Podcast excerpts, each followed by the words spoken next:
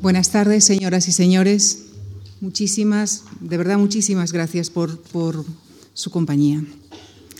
¿Cómo se gestaron las cruzadas? ¿Cómo se desarrollaron? ¿Qué sabemos de sus protagonistas más emblemáticos? ¿Cuál es su legado? Estas son algunas de las preguntas que responderán para todos nosotros los especialistas que generosamente han aceptado desarrollar este ciclo. El próximo jueves, Carlos de Ayala nos hablará de la primera cruzada como arquetipo.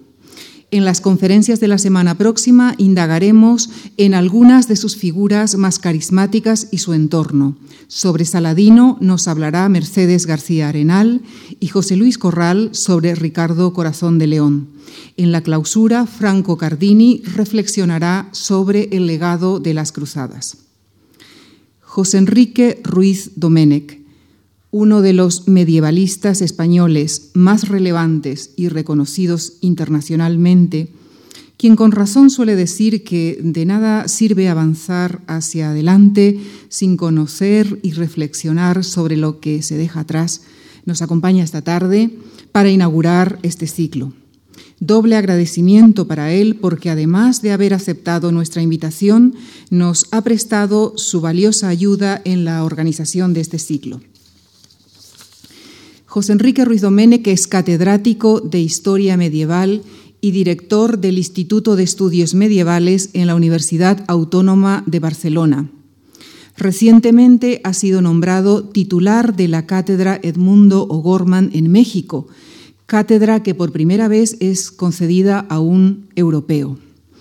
Es además el representante español en la Comisión de 27 Historiadores para Europa de la Unión Europea.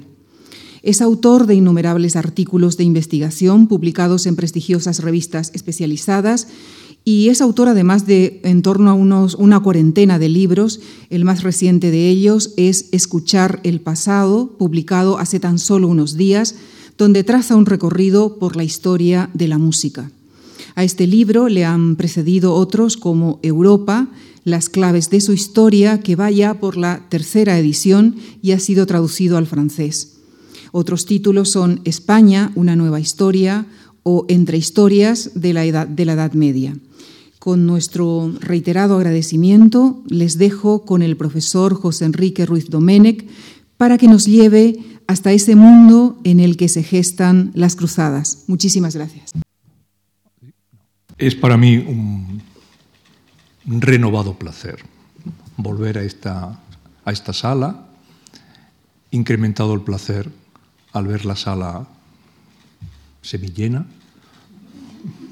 Yo vengo de un país donde la ironía es necesaria.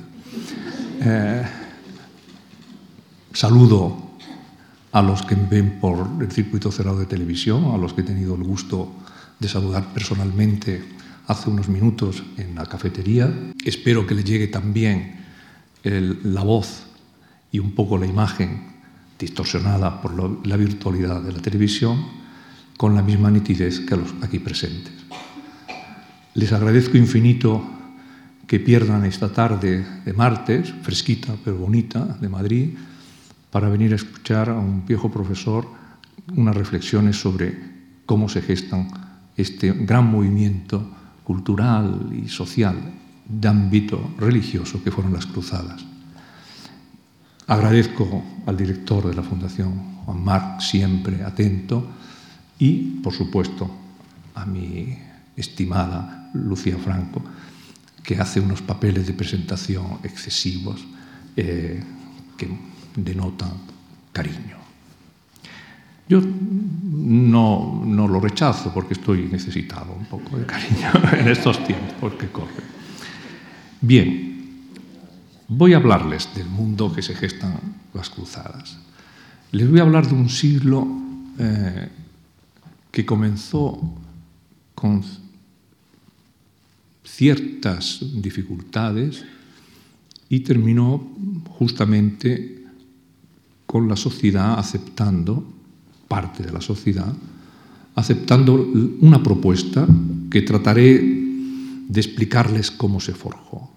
La propuesta consistía en que un grupo de guerreros armados y de nobles, de eso que los medievalistas llaman feudales, optaran por elegir la cruz y se dirigieran por tierra y por mar hacia los santos lugares con la intención de liberar eh, Jerusalén y el resto de las ciudades y pueblos por los que había transitado eh, casi o más de mil años antes el Salvador Jesucristo. Un movimiento de esas características, que aquí hay expertos a partir del próximo día que van a explicar los pormenores de la primera o de algunos personajes, como se, les ha dicho, eh, ha siempre atraído, y cuando digo siempre es porque yo creo que eso era la misión del profesor Franco Cardini, cuando eh, en el siglo XVI el gran Torcuato Tasso hace ese bellísimo poema sobre la Jerusalén liberada, comprende la necesidad de explicar a una sociedad en gran transformación, como es la sociedad europea del siglo XVI, qué significó y por qué se llegó a que una marea humana de hombres de guerra eh, terminaran conquistando Jerusalén. A partir de entonces, las cruzadas han sido un tema recurrente en cualquiera de los ámbitos que se acercan al pasado. En nuestro siglo, perdón, en el siglo pasado, en el siglo XX, ha sido un tema que incluso eh, ha entrado en el cine. Muchísimas películas. Recordaba con un periodista antes una de las películas más entrañables al respecto, hecha por Cecil B. DeMille, se llaman Las Cruzadas. No importa ahora que no fueran rigurosas, tampoco lo es, la del señor Scott, que llama El reino de los cielos, que no que estén llenas de anacronismos o de falsedades de la historia, lo importante es el impacto emotivo que genera la necesidad de explicar qué sucedió en el siglo XI para que muchísimos europeos se impregnaran de esa devoción, que es al mismo tiempo una emoción, por conquistar los santos lugares. Y aquí es donde aparece realmente el problema. El siglo XI es un siglo decisivo en la historia de Europa, porque es el siglo que cambia el rumbo de la historia de Europa. Antes de este siglo todo era posible. A partir de entonces la historia de Europa entra en una especie de autopista que la conduce cada vez de forma más acelerada a formas de apreciación del mundo modernas. Pensar que lo que separa el siglo XI del nacimiento de Cristo son diez siglos y lo que separa el siglo XI de nosotros son diez siglos. Solo comparando, los cambios que se han producido en Europa en el primer milenio con respecto al segundo milenio, os daréis cuenta de lo que os digo la aceleración de la historia ha ido increciendo permanentemente. Ha sido como, permitirme uh, hablar un poco de mis últimas sensaciones de, libresca del libro, es como estos elementos del, vivace con la que los músicos del siglo XIX terminaron las sinfonías, ¿no? para arrebatar al público y conseguir el aplauso. Que era un coste elevadísimo para el director sujetar a la masa de los músicos cuando el ritmo iba en en, y luego caer en una especie de melodía para volver al clima definitivo. La historia de Europa durante diez siglos, del 11 hasta el 21, ha sido esto, un clima permanente, en situaciones a veces terribles.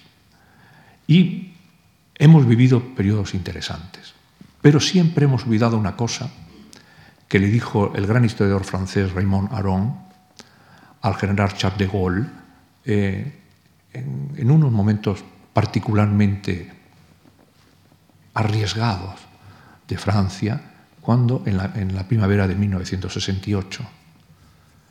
De Gaulle sabía que de aquella efervescencia popular o de las masas en las calles de París no podía salir quizá nada bueno.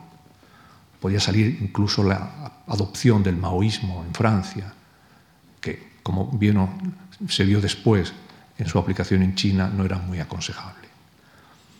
Eh, de Gaulle no sabía qué hacer, la verdad. Dimitió, eh, acantonó las fuerzas, mil cosas, pero Raymond Aron era un hombre, un gran historiador, al que le tenía confianza. Y le preguntó, profesor Aron, ¿qué está pasando? Le dijo, no olvide, general, que la historia es trágica y que aquel o aquellos que jueguen con ella se encontrarán justamente con ese fondo trágico. El siglo XI lo va a notar. El siglo XI va a saber por qué la historia es trágica.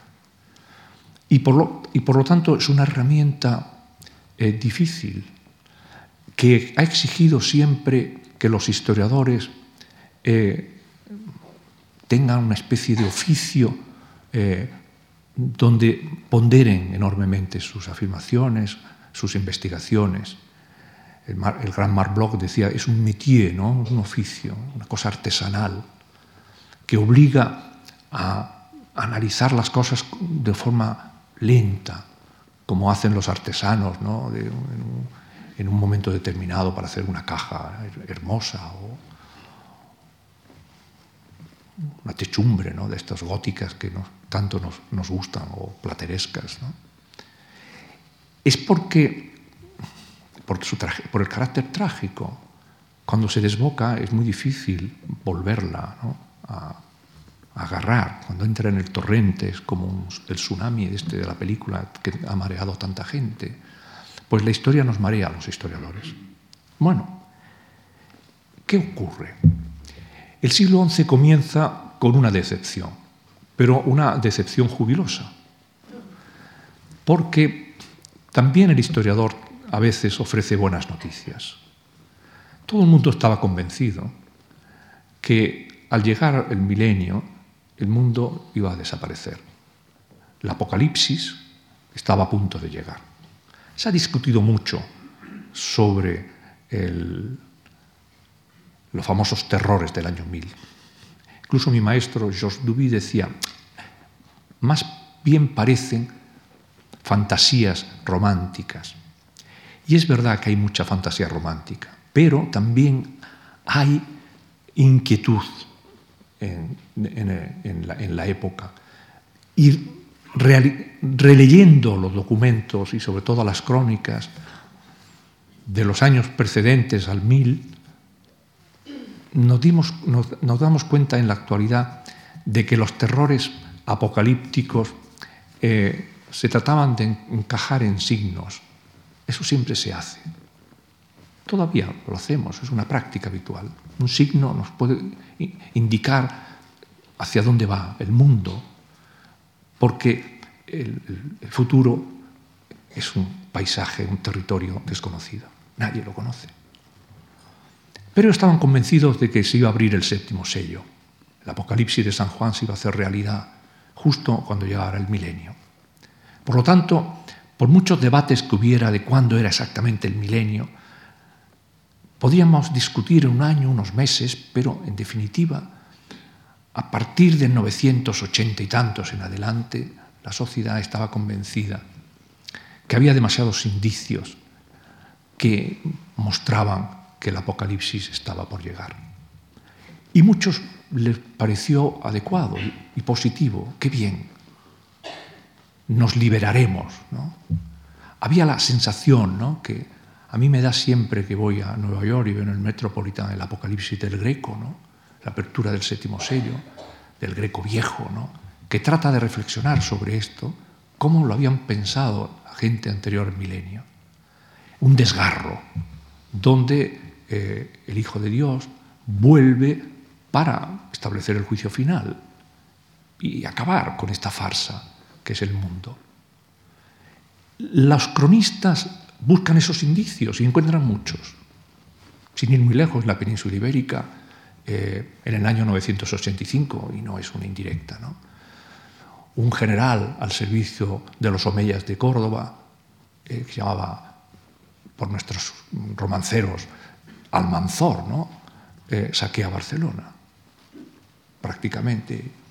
Y a la familia vizcondal, que, eran los responsables de la defensa de la ciudad, se los lleva prisioneros a Córdoba y algunos más. Y unos años después hace lo mismo con Santiago de Compostela.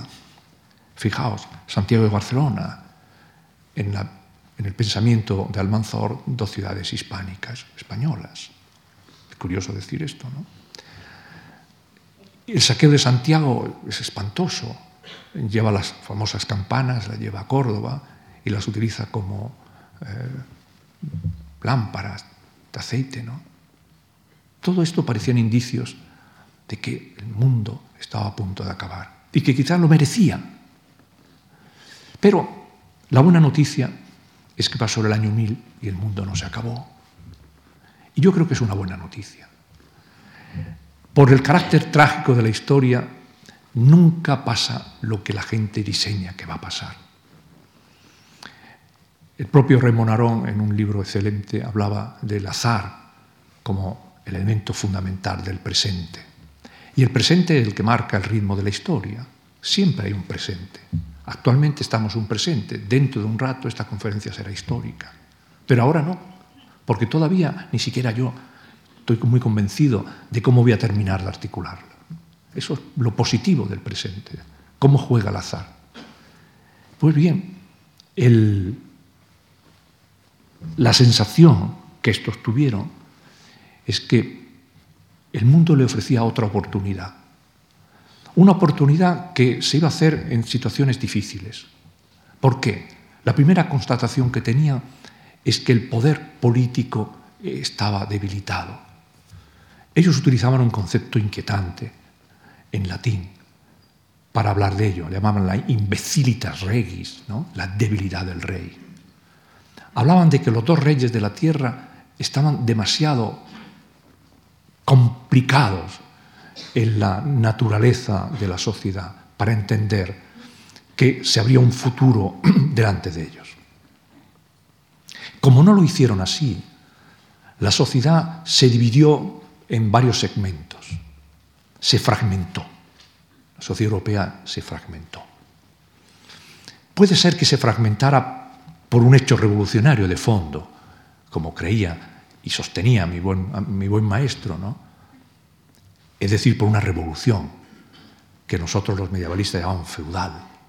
Puede que no, eso se ha debatido, pero en realidad lo que él quería decir es que al fragmentarse se plantearon diversas opciones. Y aquí es donde Europa se encuentra a sí misma, porque Europa es un mosaico que ha buscado siempre unirse y lo ha conseguido muy tarde. Pero en mi tierra se decía, nunca es tarde si la dicha es buena. Y la dicha Europa es buena. Y lo ha conseguido después de la desgraciada Segunda Guerra Mundial. Si hay una guerra desgraciada, es esta. Es una guerra sin sentido, destructiva, lanzada por un conjunto de gente que probablemente nunca debió haber entrado en la historia. Pero entró. La buena noticia es que fueron vencidos. Y Europa se encontró a sí misma al, repensarse de que eso no podría volver a ocurrir. Bien, ¿cuándo comenzó la fragmentación? Pues en el siglo XI, no antes. Y por eso el nacimiento de Europa propiamente nace en la fragmentación. Es un camino de, lo fragmentado hacia la unión. Es un proceso muy difícil, donde intervinieron tres fuerzas fundamentales. Algunas más, pero tampoco les voy a cansar, con pormenores de erudito. Tres fuerzas. Por un lado, esto que llamamos los que soportan esa revolución, los guerreros y sus señores, los nobles, ¿no? Y, digo señores porque es el concepto que ellos utilizan en los documentos que están escritos en latín. Le llaman dominus, como al Señor, que es una blasfemia, por eso es una revolución. Llamarle al señor feudal dominus como nosotros llamamos Dominus Vobiscum, al Señor, al Señor con mayúscula, que Jesús, era, tenía una intencionalidad muy marcada, de un acceso al poder, crea una genealogía del poder muy sólida. Una revolución social donde los guerreros eh, se parapetan lentamente en una transformación profunda de la tecnología de la guerra, sobre todo de los arneses, y hace que los guerreros, que eran hombres libres, francos, pequeños terratenientes que acudían a la llamada del rey en los momentos de peligro, que eran casi siempre en las primaveras, se convierten en profesionales y les gusta vestirse con un tipo de cota de mallas, con anillos, que es muy difícil de desmayar. no desmayar con, doble L, ¿no? con Y. Esto son lo, que hacen las heroínas de las novelas románticas. El desmayo de las, de las mallas de la época anterior desaparece y se crean unas herramientas, unos arneses mucho más sólidos, mucho más perfeccionados. Y eso viene unido también a un cambio en la técnica y en la táctica militar, en el uso de la, lanza, de la espada, de otras armas arrojadizas. Bueno, los guerreros se hacen caballeros, montan a caballo, con todos los artilugios que el caballo permite. Se convierte en una especie de fuerza blindada. Los nobles apoyan esa, esa transformación a base de conceder tierras, pequeños fragmentos de tierras que nosotros llamamos feudos, de ahí feudal, y de ahí la revolución feudal. Esas tierras permiten a estos guerreros no solo tener un caballo o dos o tres, ¿no? sino también domésticos a su servicio, levantan castillos, un gran historiador francés llamaba Pierre Toubert, llamaba el encastelamento el hecho crucial de la Europa. Castillos, torres, que muchas veces son de defensa, pero también son de control del territorio, agresivos. Los feudales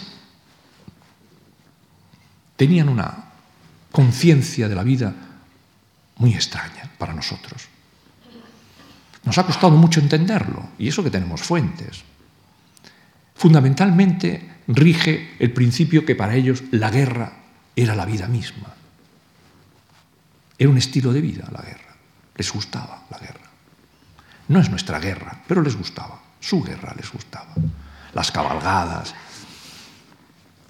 los paseos por los distritos, el pillaje, la posibilidad de utilizar el pillaje como sistema económico, como encontramos en muchas civilizaciones nómadas, como encontraremos luego en los, indios de de las, grandes mesetas norteamericanas en el siglo XVIII y XIX, eso que sale en las películas. Los guerreros feudales eran un poco así, caballeros que patrullaban, pero que también practicaban el pillaje, ayudaban al señor a organizar el territorio, a controlar a los campesinos, a mejorar el producto, a obtener la renta.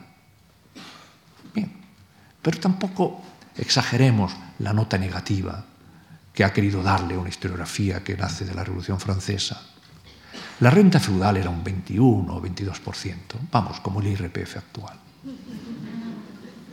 Y eso que no estoy hablando del diferencial, ¿no? que es el 48. No exageremos. Ha gustado exagerar mi buen amigo Giuseppe Sergi, que es catedrático de historia medieval o sea, de Turino, uno de los grandes medievalistas de mi generación, sino el más grande. Sergi siempre dice, escribe un libro, La idea del medioevo, ¿no? dice, todo está lleno de, de clichés. Uno de los clichés es este. Esta gente practicaba un orden, el orden feudal. No era tan negativo como se piensa. Construyó muchas cosas. Por ejemplo, permitió construir Europa, una estructura defensiva, poner eh, en su sitio a los pueblos nómadas, dejó eh, de haber nomadismo en Europa que durante siete siglos había dominado el continente y había hecho desaparecer parte del imperio romano. Por lo tanto, son palabras mayores. Resituó a todos los pueblos en los lugares más o menos que ocupan en la actualidad. a los húngaros en Hungría, a los búlgaros en Bulgaria, a los pecheneos en la, zona del, mar, del, Mar, Negro, entre el Mar Negro y el Mar Caspio, en fin, a todos los pueblos eslavos en sus diferentes países, croatos, serbios, polacos, más o menos donde están, a, los daneses en Dinamarca, a los suecos, en fin, articuló una, un mosaico de pueblos que eso es Europa en el siglo XI. Y ello sirvió de engranaje. La segunda fuerza no le gustaba a los, los guerreros. Los veían excesivamente violentos, imprevisibles. Era un conjunto de reformas que tenían lugar en el interior de los monasterios. La, más, la principal de todas era el monasterio de Cluny, que está en Borgoña, por lo tanto fuera de Francia y fuera del control del rey de Francia. Esto es muy importante.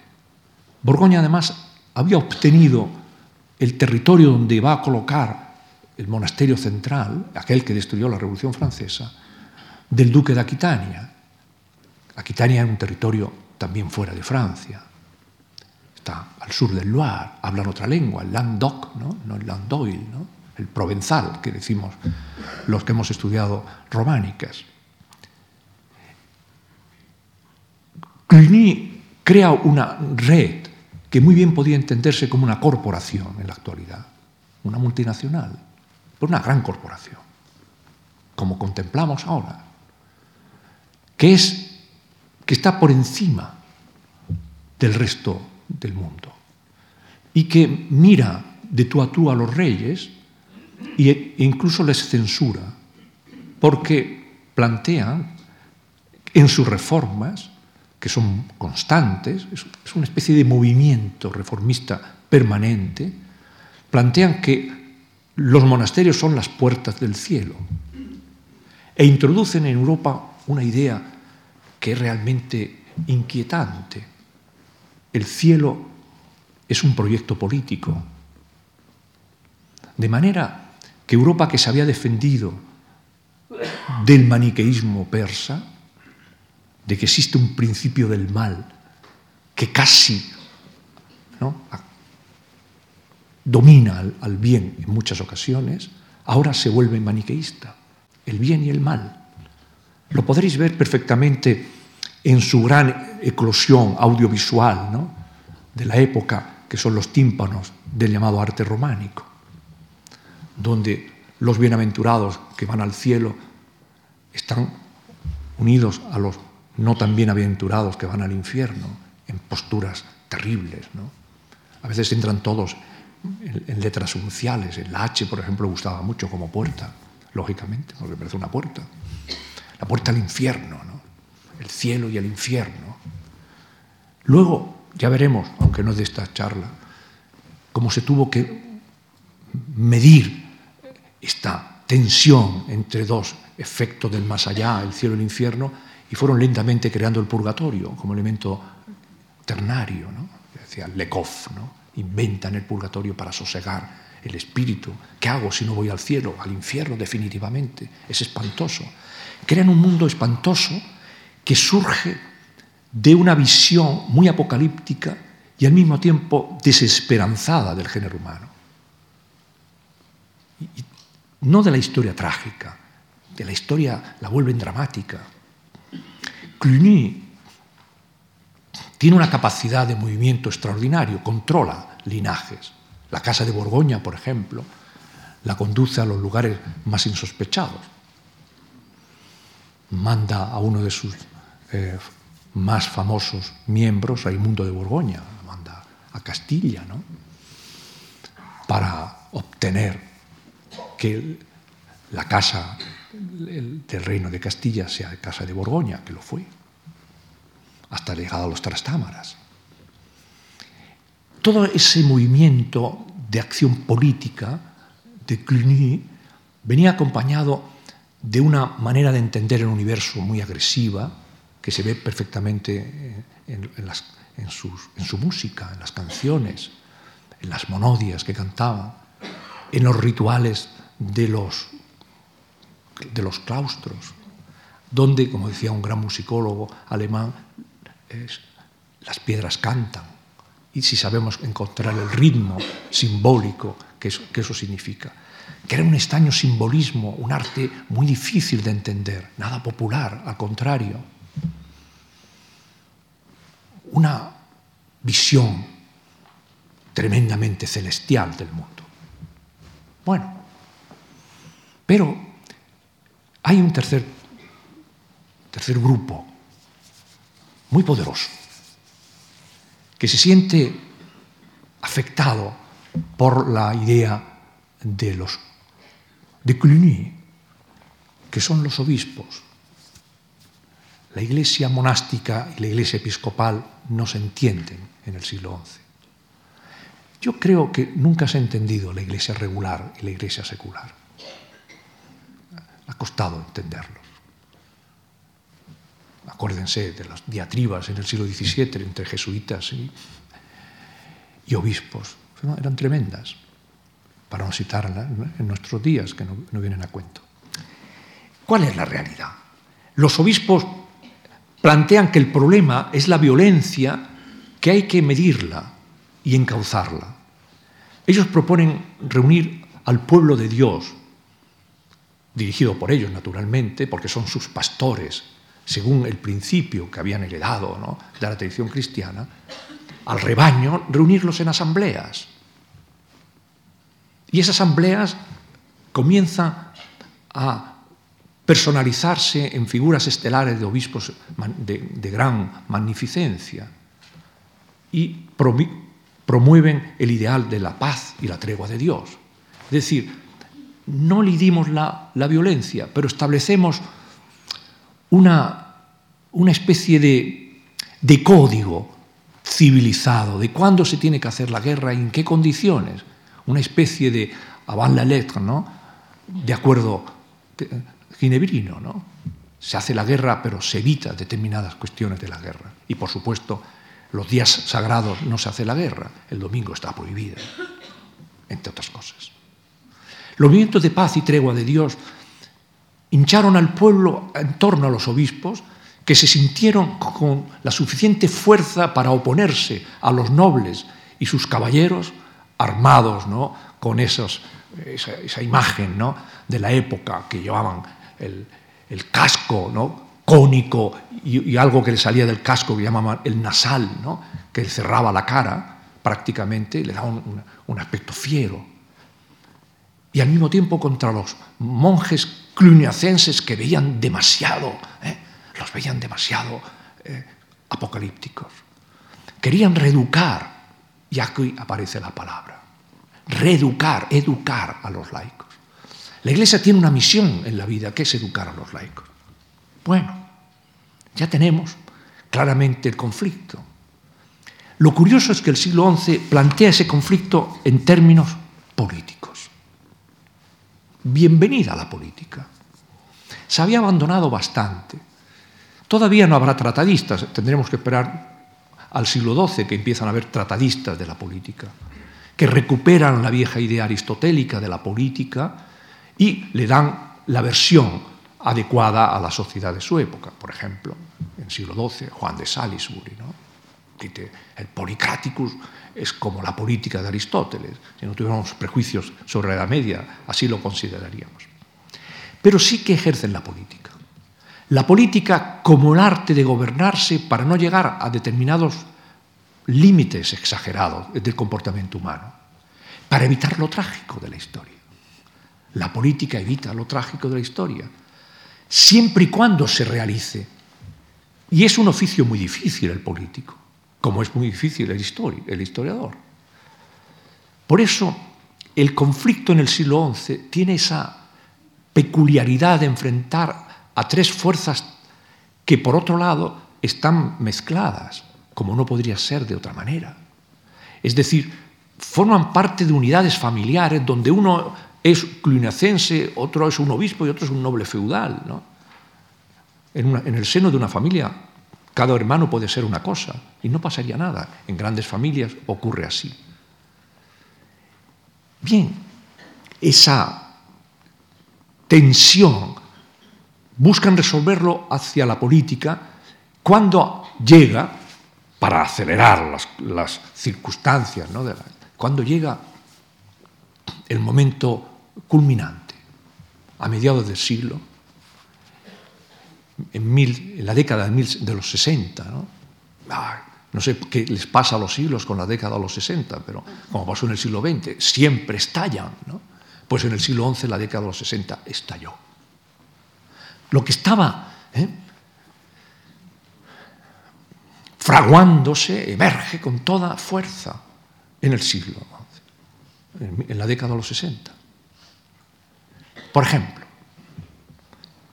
de repente los nobles feudales, en concreto uno, que tenía el título de duque de Normandía y como es fácilmente reconocible, si era duque de Normandía es que era normando, ¿no? Y los normandos son los vikingos que se establecieron en esta región de la Galia, que es Normandía, actualmente francesa, y le dieron el nombre suyo a Normandía. Y Rouen es una capital vikinga y normanda. Pues uno de esos descendientes normandos, que sus tatarabuelos habían venido de Dinamarca o de Noruega, haciendo el viaje habitual de los vikingos, que era bastante duro,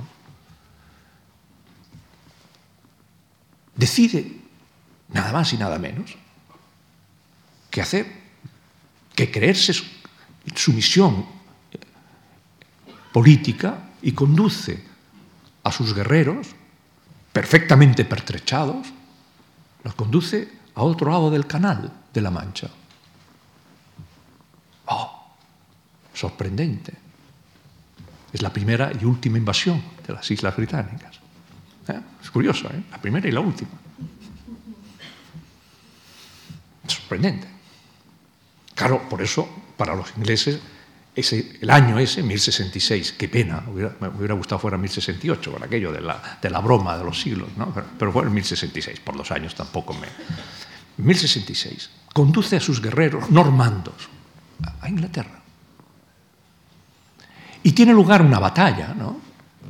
Porque ofrece una batalla, es decir, la guerra se define en la batalla, la batalla no es la guerra, es casi todo lo contrario le ofrece batalla, batalla campal. El rey sajón, de la gran familia ¿no? real sajona, que es uno de los pueblos constructores de Europa, los sajones, no hay que olvidarlo esto, nunca, nunca, porque hay sajones en, las islas, hay sajones en el continente, le acepta la batalla campal, convencido de que va a vencerle, al que le llaman el bastardo. Pero el bastardo Guillermo de Normandía está convencido y ya está pensando que su mujer Matilde, mujer muy inteligente, como todas las mujeres de esta época, otro cliché que tenemos que abandonar para siempre, eran políglotas, dominaban las lenguas, las lecturas, el arte, la cultura, la capacidad de difusión de la cultura, los contactos internacionales sin ellas, difícil hilar la historia. Matilde ya estaba pensando en por qué no hacer un, un friso, ¿no? un gigantesco friso al modo romano de ese hecho de armas, como se había hecho, por ejemplo, en la columna de Trajano. ¿no? Pero no le gustaba el bajo relieve pétreo, le gustaba el tejido le gustaba hilar. Y por eso tenemos un maravilloso friso que se llama el tapiz, el tapiz de Bayeux, porque está en esa ciudad de Normandía, en Bayeux, por cierto, a 15 kilómetros de, de, las playas de Omaha, ¿no? donde la, 101 División estuvo a punto de, perder la guerra, ¿no? como bien sabéis. Allí, en Bayeux, se retrata el desembarco de Guillermo y su victoria, y la derrota, por lo tanto, de Harold el sajón. Está claro que en esa fotografía, ¿no? en esa película, podríamos llamar así, que es el tapiz de Valle, vemos perfectamente identificados a los feudales como, quieren, como ellos querían verse.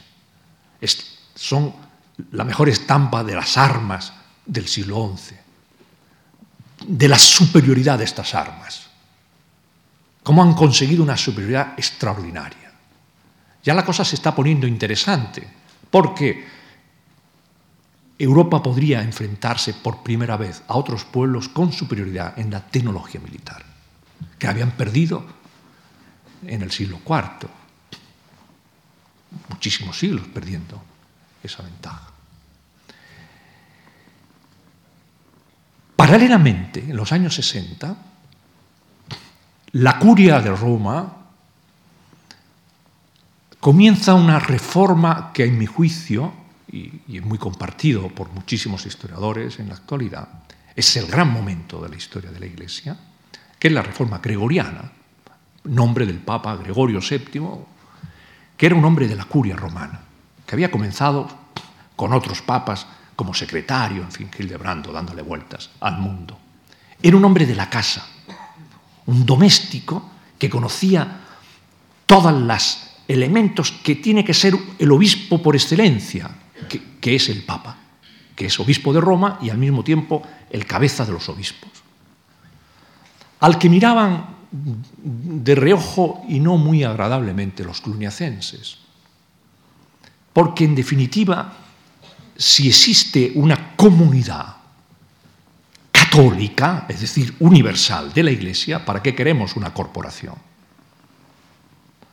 Y si al final el obispo es el representante de Dios, el vicario de Dios en la tierra, todos tienen que deberle obediencia, incluido el abad de Cluny. ¡Ay!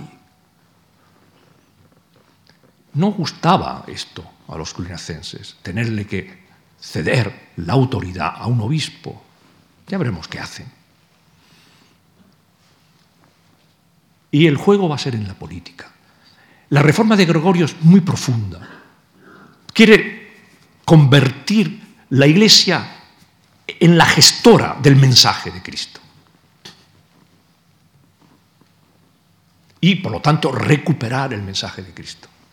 Para lo cual no tiene más remedio que enfrentarse en una cuestión doctrinal que utiliza la política para ello, es decir, la pastoral.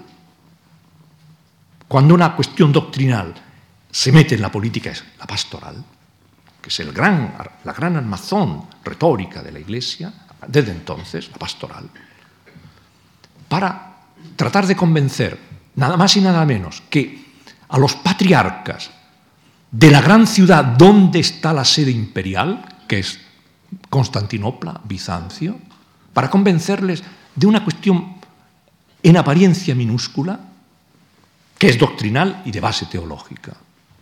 El famoso cue, que une y que, y que explica la Trinidad. El Espíritu Santo nace del Padre y del Hijo.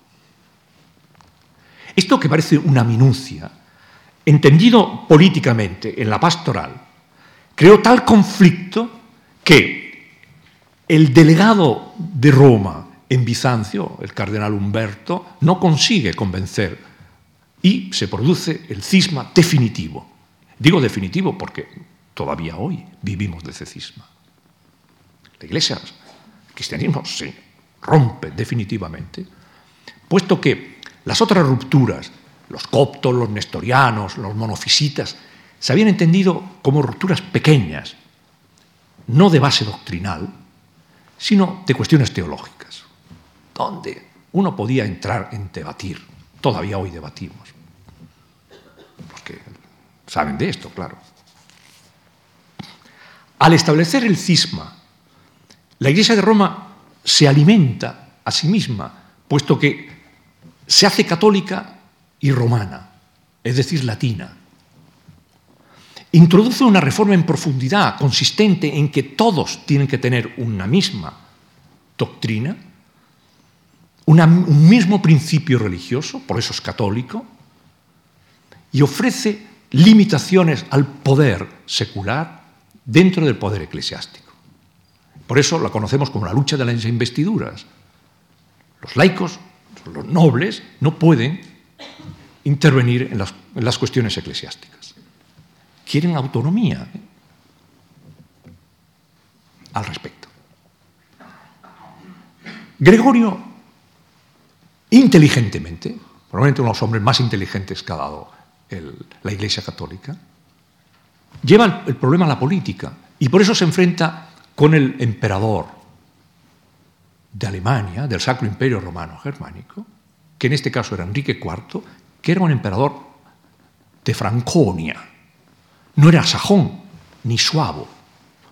Franconia es el territorio franco, por cierto, el territorio que ha construido Europa, ¿no? la Franconia, el eje francés, que sería la Franconia del oeste, del eje alemán, que será Franconia del este. Capital financiera, Frankfurt. lo tienen claro. Nada es misterioso en la historia cuando se conoce. Al llevarlo a la política, Enrique IV decide oponerse al Papa y el Papa le excomulga. Y se produce el fenómeno de Canosa.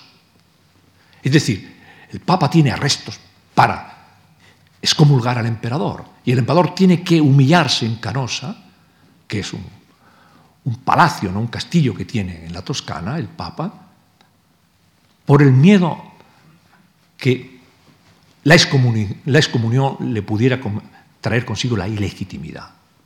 Como veis, se estaba poniendo interesante. Cluny mira con inquietud a, Gregorio por dos motivos. Primero, porque Gregorio, que tiene una, una visión muy amplia del concepto de Europa, tiene el mapa metido en la cabeza. Y esto es muy importante si queremos ser europeos, el mapa en la cabeza, que no lo tenemos, el mapa en la cabeza.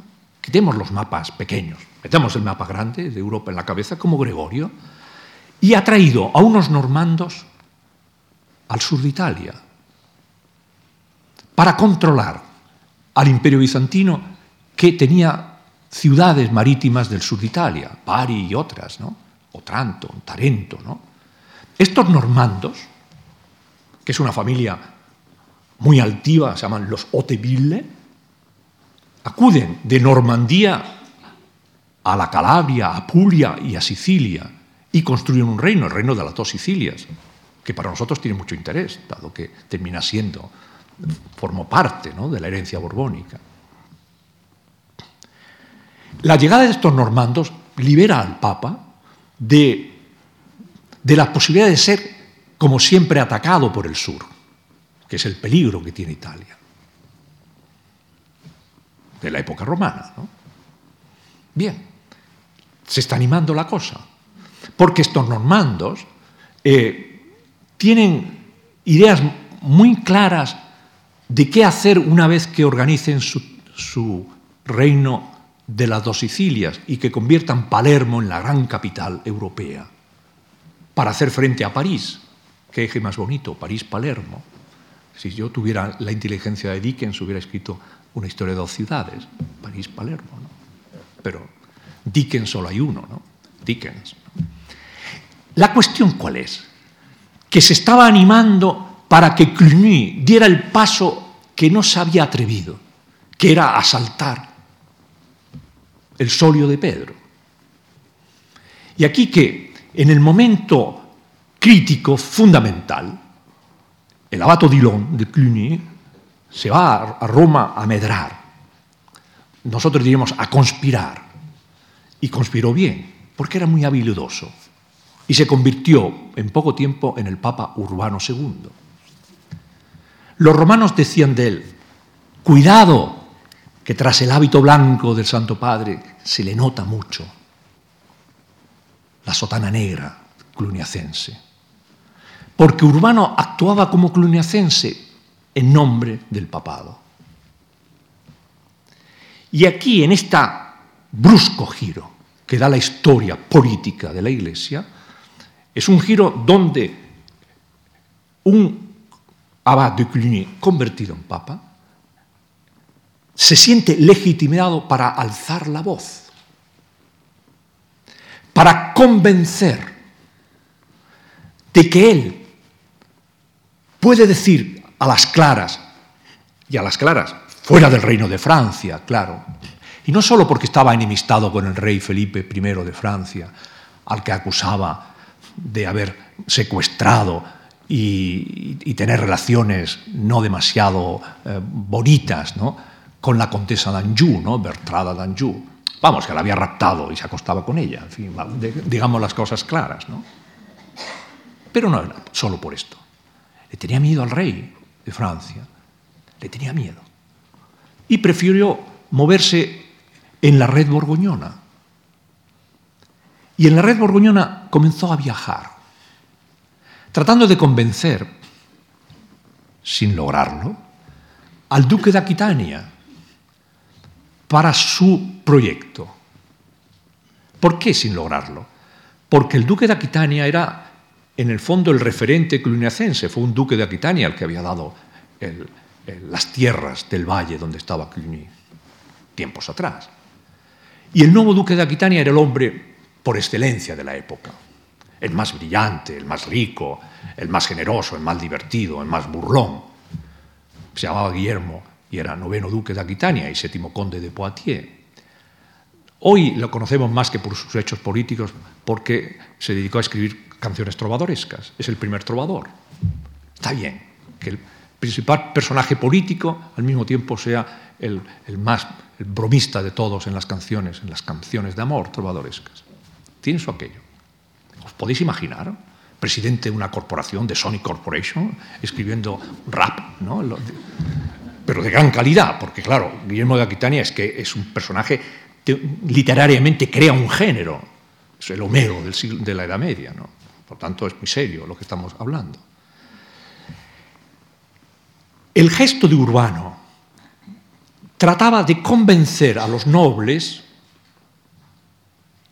a través de las redes claramente cluniacenses, pero con la legitimidad de que quien habla no es el, abad, ni un monje, sino el papa, de convencerles de una idea que se le ha ocurrido genial, una idea que no cuenta con excesivos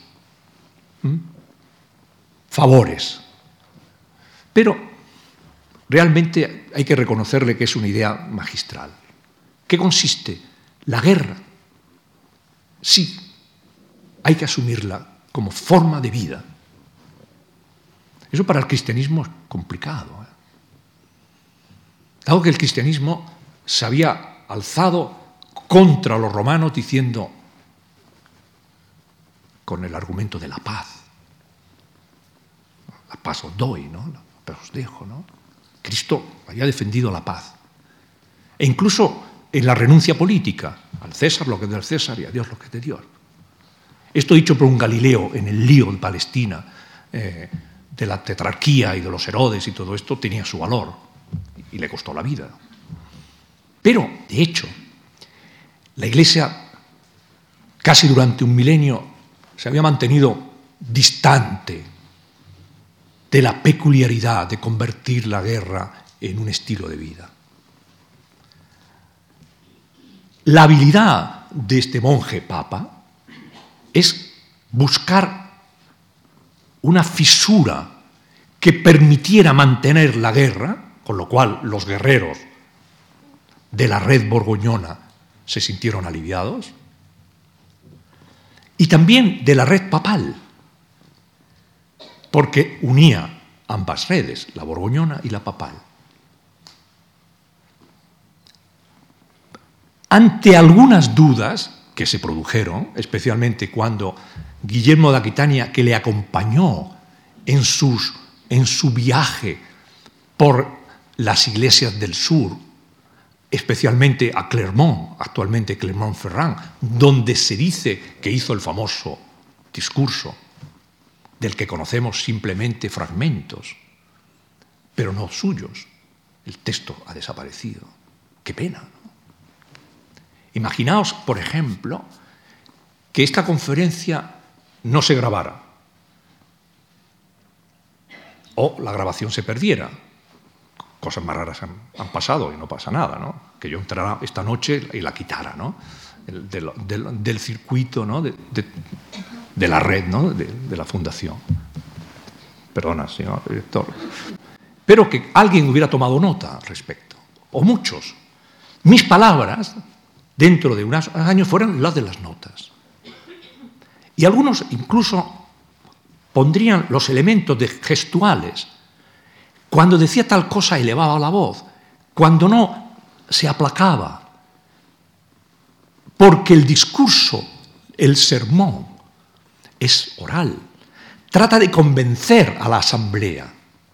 Un cluniacense hablando en la asamblea como los obispos, habréis visto que la cosa se ha puesto muy interesante, es decir, se ha desplazado al otro territorio. Les habla en calidad de obispo desde la cátedra, que es la silla episcopal pero como el gran obispo, como el papa. Y les está hablando de las posibilidades de que la guerra sea la vida misma, siempre y cuando sea una guerra al servicio de Dios. Pero midiendo bien las palabras, porque no puede ser una guerra santa. Eso suena mucho al yihad islámico. No, no es yihad islámico. Esto se ha discutido mucho entre los especialistas, pero no lo es.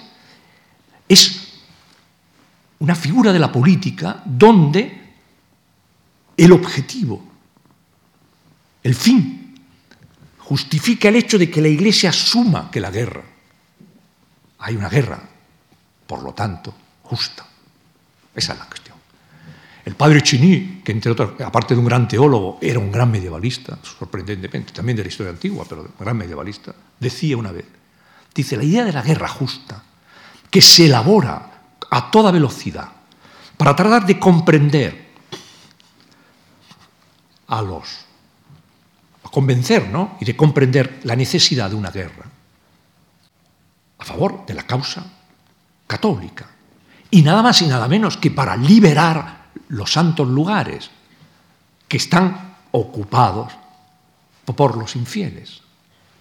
Ya empieza, esa es la habilidad del discurso, empieza a establecer elementos que están en la época inconexos, que nosotros en retrospectiva creemos que nacen de una elaboración doctrinal, no, nacen de una elaboración pastoral.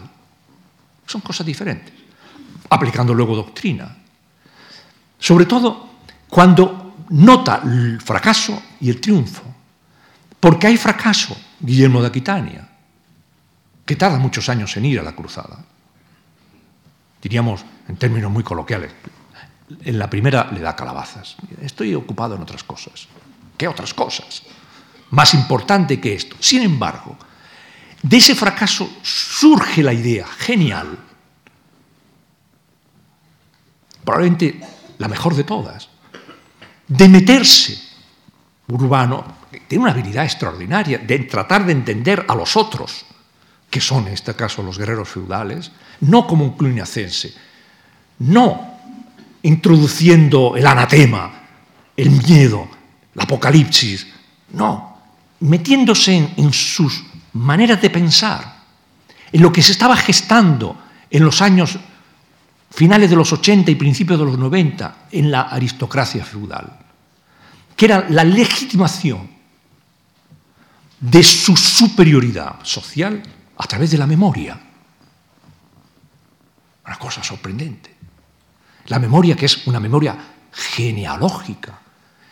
Es la recuperación de que tú eres algo importante porque así lo fueron tus padres, tus abuelos, tus bisabuelos y los feudales habían metido una idea mucho más contundente que Urbano entendió a la perfección. Tus padres, tus abuelos, bisabuelos, tus madres, tus abuelas, tus bisabuelas.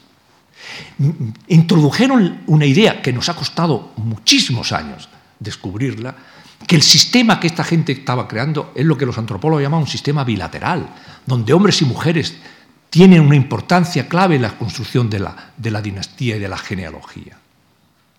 Y estos que elaboran esa memoria, esa memoria le lleva, y ahí es donde Urbano se pone estupendo, la habilidad alcanza su máxima expresión, le lleva a encontrar un personaje cuya abuela es santa. Y ya tenemos los hijos que engendran santas. En el futuro habrá mujeres santas, mujeres que generarán santos. Por ejemplo, dos hermanas famosísimas de nuestra historia, Blanca de Castilla, su hijo San Luis, Berenguela, su hijo San Fernando. Eso está muy bien. Madres que transmiten la santidad. Ahora es al revés. Son santas que transmiten la memoria de que los hijos tienen que cumplir una misión que ellos no saben cuál es. Y ahí está Urbano para decirle cuál. Magnífica habilidad. Planteemos que es una vida pastoral, genial, porque introduce en el orden feudal el principio de que el, caballero, el miles. Es miles Christi, y que antes de que aparezca la heráldica, que aparecerá en los años 30, 40 del siglo XII, aparece en el peto ¿no? de la armadura, en la cota de armas de la armadura, que es una tela, aparece la cruz, la cruz de cruzado. Ah, y entonces el mundo borgoñón se enciende porque encuentra que esa es la solución que Cluny había deseado y que había incluso ensayado en las fronteras meridionales, en algunos eh, escaramuzas que habían tenido, o en algunos hechos de armas importantes, como la conquista de Toledo del 85. Pero ahora va a ser de verdad, de verdad. Porque no se trata de conquistar Toledo, que en definitiva se hace pensando que aquí se recupera la memoria de los visigodos. No, se trata de conquistar Jerusalén.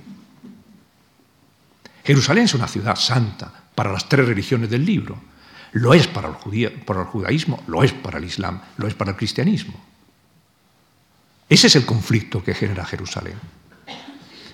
Y ahí es donde Urbano permitidme la expresión, se pasó de habilidoso, puesto que Jerusalén era una ciudad abierta a la peregrinación cristiana, abierta desde tiempos del emperador Teodosio, ¿no?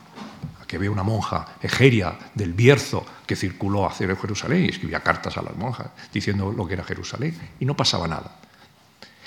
¿Por qué convertir Jerusalén en una ciudad de objetivo político? Eso se lo explicarán. Yo no voy a meter en lo que otros harán mucho mejor que yo. Me tengo que retener o detener, ¿no?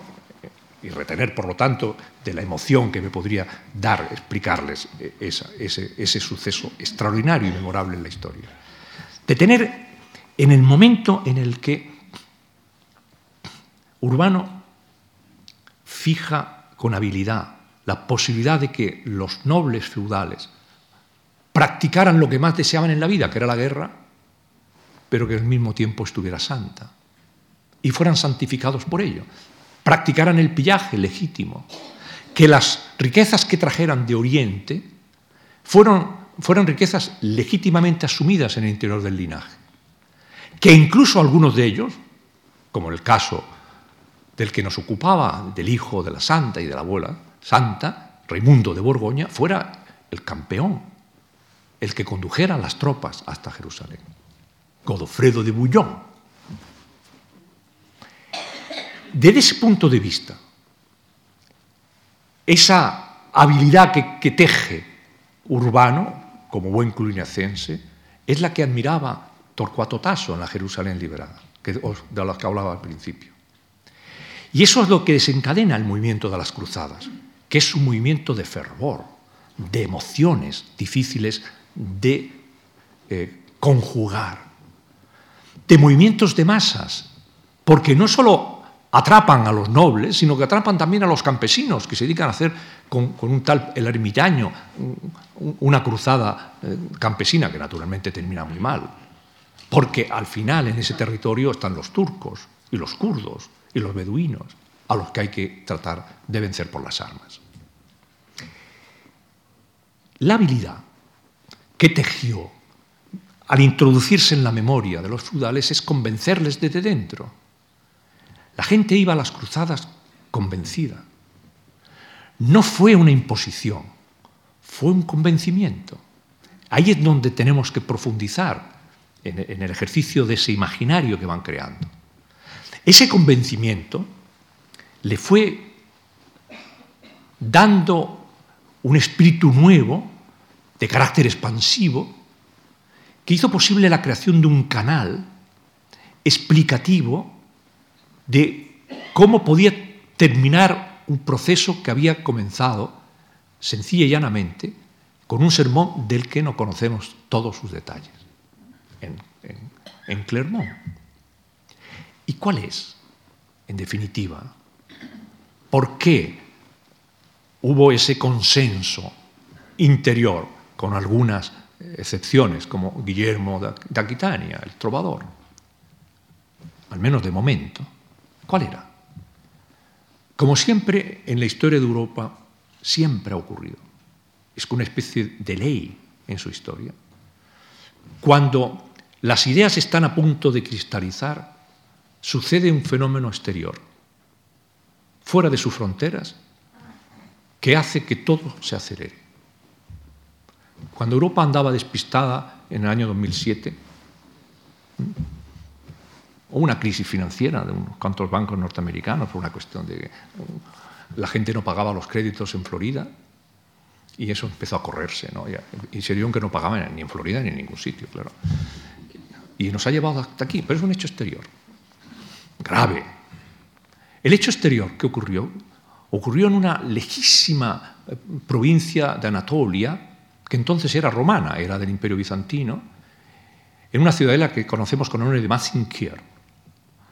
Allí, el emperador Bizancio, de Bizancio, el bizantino, decidió hacer frente, ofrecer o aceptar una batalla campal a un grupo de jinetes nómadas que procedían del centro de, de, Asia, que eran los turcos selyúcidas. Con la, el olvido de que un emperador jamás tenía que enfrentarse a una tropa nómada, la prueba lo tenían que en el año 378 lo hizo el emperador Valente y fue vapuleado por los godos en Adrianópolis, y lo habían olvidado, habían olvidado la historia. Y por otro lado era inútil, innecesario. A los turcos, que lo, único que les gustaba era el pillaje, era más fácil comprarlos que guerrear con ellos. Pero no, se obstinó en guerrearles, pensando que iba a hacer convertirse en el nuevo Heraclio, o Julio César, o yo qué sé, o Trajano. Fue derrotado y los turcos se apoderaron de Anatolia, donde todavía están. Eso ocurrió en Mazinker. Los bizantinos, que se habían distanciado pastoralmente y teológicamente del mundo latino, pidieron ayuda. Los turcos nunca, al menos en el siglo XII, hubieran atacado. Quizá más tarde sí. Bueno, acordaos que, que los turcos llegaron a Viena, varias veces, la última en 1683, que por cierto están haciendo una serie bastante buena al respecto. Sí, sí, es el, gran momento. Preguntárselo a Franco Cardini, que ha escrito una novela maravillosa a ese respecto, sobre la, sobre la caballería polaca, una novela que le debía al Papa Wojtyla. La Basinker fue una llamada de que probablemente el Asia Menor iba a cambiar de forma radical. Y Europa se involucró en una política que no era la suya. Bueno, eso también fue un, elemento de habilidad. Amigos míos, las cruzadas. Qué cosa más fascinante. Espero que mis colegas se las enseñen. Yo labstiosamente le he abierto esa pequeña ventana por donde entra el humo de la historia. Muchas gracias.